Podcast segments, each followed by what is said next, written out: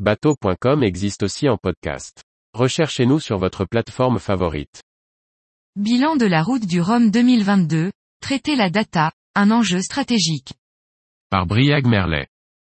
À l'occasion du Nautique 2022, un panel d'experts, architectes et ingénieurs, s'est réuni pour une conférence sur le bilan technique de la route du Rhum 2022. L'occasion de revenir sur les explications des faits de course, mais aussi le développement exponentiel des données collectées et l'enjeu de leur traitement.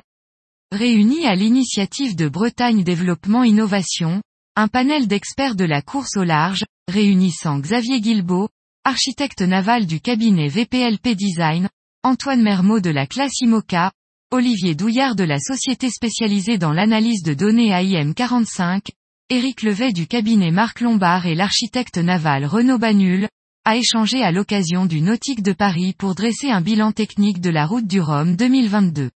Actifs dans les différentes classes, les intervenants se sont tous félicités de l'intérêt sportif de la course.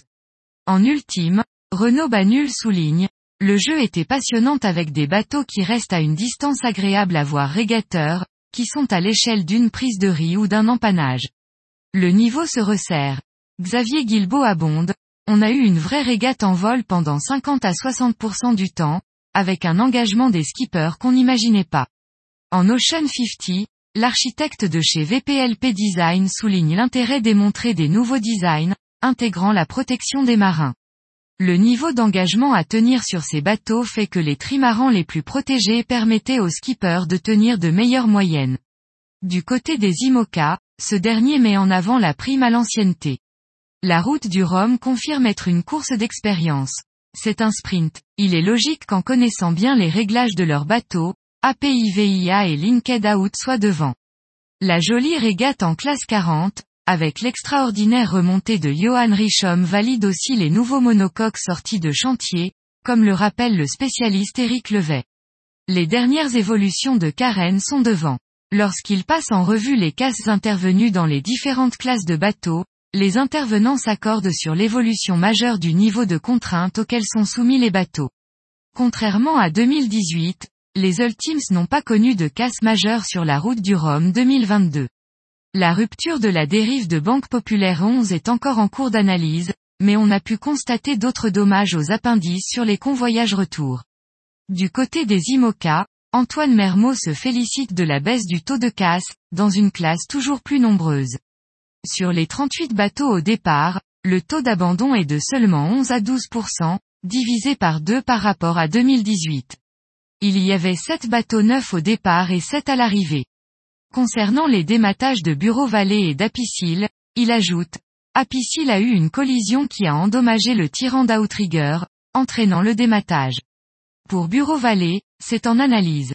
Le mât avait été recontrôlé en août. Aujourd'hui, le mât, c'est le fusible et c'est difficile d'en trouver un autre. En limitant la surface de foil, on limite le couple ce qui permet de jouer sur le coefficient de sécurité. Mais nos bateaux durent 20 ans et évoluent, on essaie de le prendre en compte dans la règle. On n'est pas comme en voiture où chaque année ils en construisent de nouvelles. Concernant les dématages en classe 40, Éric Levet indique que la piste pour expliquer les dématages est probablement une barre de flèche légèrement sous-dimensionnée. Le gréement est peut-être un peu léger au vu des efforts dynamiques importants. La course au large moderne instrumente toujours plus ces bateaux. Mais si les capteurs sont utiles, notamment pour expliquer les avaries a posteriori, ils ont d'autres fonctions et pourraient être encore mieux utilisés. Olivier Douillard explique, au départ, les données étaient avant tout utilisées pour la performance et la vitesse. Aujourd'hui cela ne représente plus que 20%. Le reste sert à la sécurité, à l'énergie. Mais on ne les utilise pas assez. Notre idée est de rendre les équipes autonomes dans l'analyse. On a pu voir que les équipes faisaient une quinzaine d'analyses sur la plateforme par semaine dans la saison et 120 par semaine à deux mois de la route du Rhum ce n'est pas encore dans la routine.